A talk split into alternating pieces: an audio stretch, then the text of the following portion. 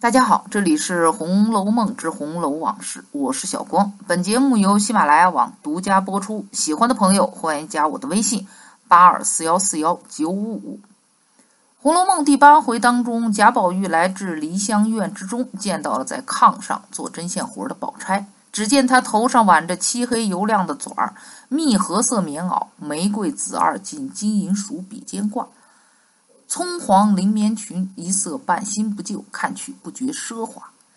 有人统计说，书中明确写到人物服饰涉及服饰色彩的总共五十三次，但以黄色系，也就是刚才的蜜褐色葱黄为主的只此一次。当然，元春除外，因为她本就是皇妃身份，而非平民。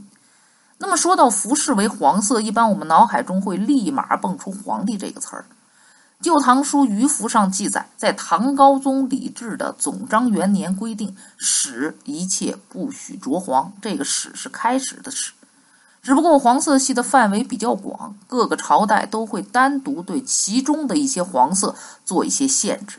比如元代禁用赭黄，清代禁用明黄。所以薛宝钗身上的服装虽然说有黄色系的色彩在内，而且为主，但是并没有触及。禁用色，那为什么《红楼梦》诸多人物当中，曹雪芹只在薛宝钗身上运用到了如此多的黄色系呢？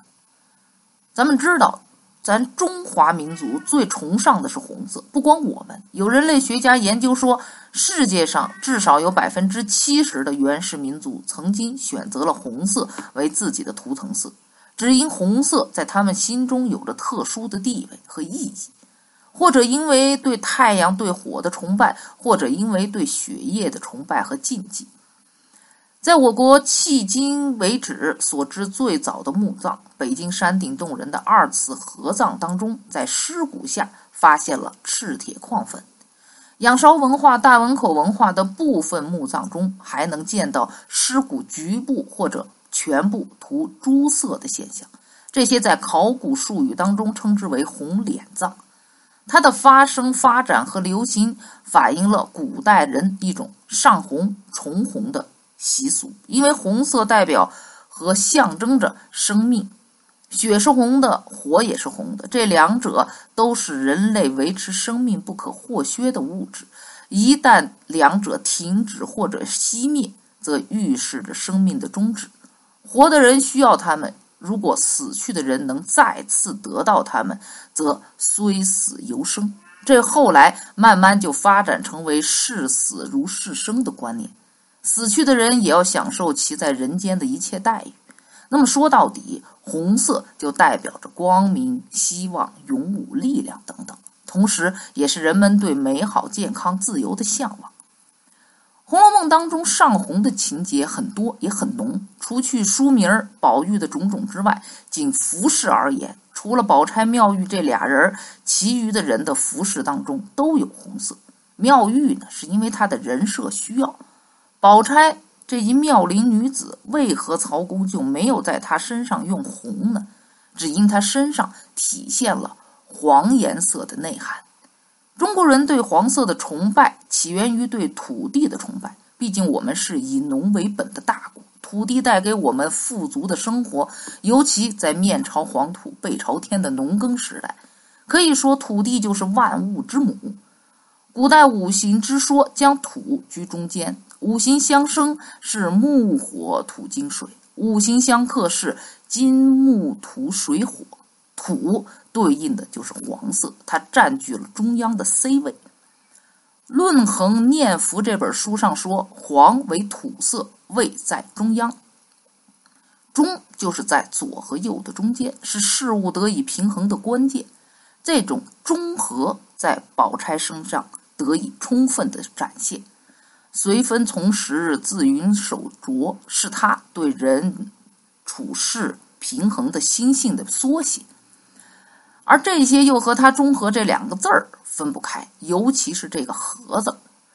贾府人口众多，我们都知道，上到主子，下到丫鬟、小厮、婆子，六七百人，其间的关系更是错综复杂。那么，在什么场合该说什么，该做什么，就尤为重要了。无论是宝钗过生日时她点的爱吃的东西、爱看的戏文，还是小会全大体当中对众婆子的一番演说，宝钗都能做到在一言一行上分寸和度非常的把握的好。对湘云尽心所办的螃蟹宴，关心生病体弱的黛玉而送去的燕窝，与探春想吃油油盐炒枸杞芽而送去的五百钱等等。当柳家的说这三二十个钱还预备得起的时候，给的回复是：如今厨房在里头，保不住屋里的人不去叨叨。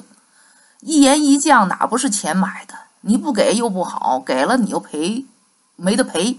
你拿着这个钱，全当还了他们素日叨叨的东西窝。书中虽然明没有明确的写这钱和话语是出自探春呢，还是宝钗呢？但既然是两个人商议，那肯定是意见一致的，说明宝钗也是认可了的。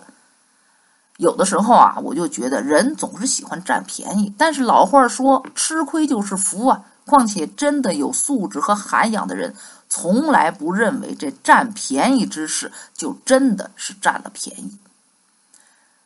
薛蟠从外地行商回来，带了不少伴手礼。宝钗一一打点完毕，使婴儿同着一老婆子跟着亲自分送各处，连赵姨娘也不曾遗漏。因此，赵姨娘在心里还想着呢，说那宝丫头好，会做人，很大方，还专门跑到王夫人那儿，一个劲儿的夸，难为宝姑娘这么年轻的人想的这么周到，真是大户人家的姑娘。又展样又大方，怎么叫人不敬服呢？怪不得老太太和太太成日家都夸他疼他。